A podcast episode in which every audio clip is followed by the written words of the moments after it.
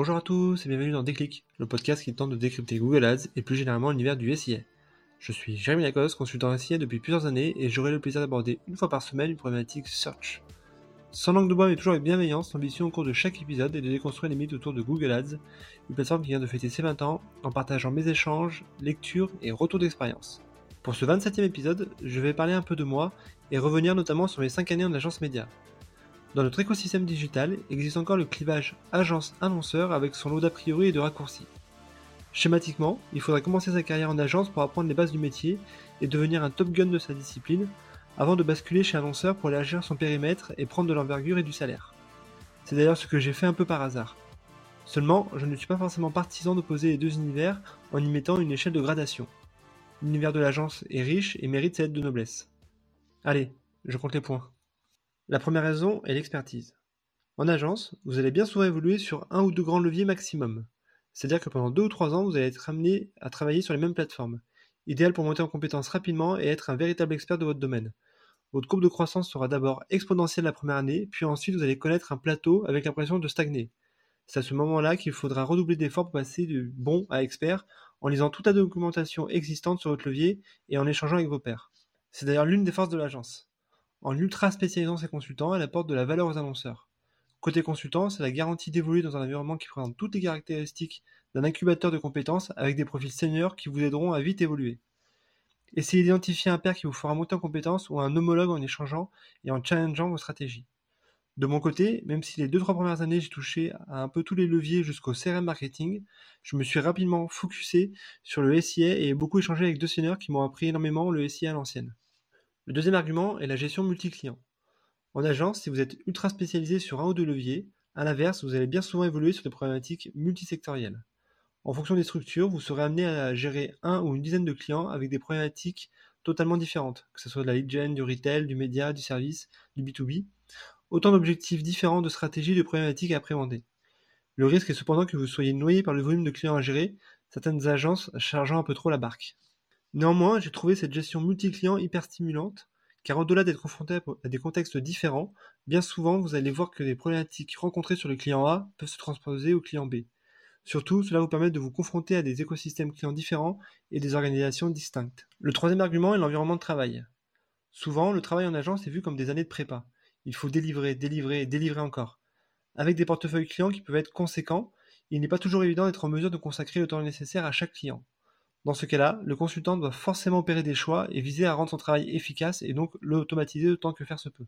L'autre rapport est la rigueur. La discipline SIA dans laquelle nous évoluons demande effectivement beaucoup de rigueur et l'agence est souvent un bon milieu pour l'apprendre avec son lot d'outils, de process et d'objectifs. Le quatrième argument est celui des responsabilités. Il n'est pas rare en agence de voir des promotions éclairs. Après deux ans passés à gérer différents comptes, certains consultants deviennent team leader ou manager et encadrent ainsi une squad de consultants juniors. En parallèle, si le consultant montre une certaine aisance avec son levier, très vite il peut se voir confier des budgets conséquents. De mon côté, j'ai eu la chance par exemple de gérer le compte SIA d'une grande banque en ligne au bout de deux ans et de monter un SIA l'année d'après. Bref, les opportunités peuvent arriver très vite et il faut les saisir. Le cinquième argument est le relationnel client. En agence, il n'y a pas de filet. Très vite, vous êtes confronté aux clients, que ce soit lors des calls hebdo, des copiles mensuelles ou des avant-ventes. Lors de ces séquences, vous êtes challengé naturellement sur votre expertise première, mais aussi bien souvent sur votre maîtrise du digital, car ce qui intéresse au fond le client, ce n'est pas vraiment la stratégie d'enchère utilisée, mais comment augmenter ses ventes. Derrière, chaque faux pas peut se payer cash. Je reste convaincu que la raison principale d'une vente gagnée ou d'un contrat non conduit réside dans cette relation client-agence. C'est clairement les moments les plus intéressants de notre métier, expliquer et convaincre de la pertinence de sa stratégie. Je rajoute que les avant-ventes sont très formateurs, car vous êtes dans une situation de challenger. C'est le moment où vous devez faire preuve de pédagogie, mettre en avant vos convictions et surtout essayer de comprendre la problématique du prospect. Ma dernière année en agence, j'ai dû faire au moins une soixantaine d'avant-ventes, jamais autant progressé je pense. Et à l'inverse, il y a quelques arguments contre. Le premier, c'est la granularité des tâches. Évidemment, le pendant inverse à la montée en expertise que permet l'agence est l'hyperspécialisation. Sur la partie SIA, il n'est pas rare par exemple que dans certaines grandes agences, les fonctions media buyer et tracking soient divisées. Idem avec le reporting confié à une autre équipe. Cela me semble être un frein pour les consultants SIA qui, à mon avis, doivent maîtriser toute la chaîne de valeur pour comprendre les problématiques clients et avoir le bon mindset. En maîtrisant le tracking, la partie attribution, le dashboarding, le consultant peut ainsi avoir des inputs intéressants sur la stratégie d'enchère à adopter ou l'approche budgétaire. De surcroît, l'hyperspécialisation peut constituer un frein dans l'évolution de carrière. Personnellement, j'ai toujours veillé à essayer de monter sur des sujets connexes, sans perdre pour autant ma spécialité d'origine. Je pense que cela enrichit d'ailleurs mes recommandations SIA. Le deuxième contre-argument est l'endogamie.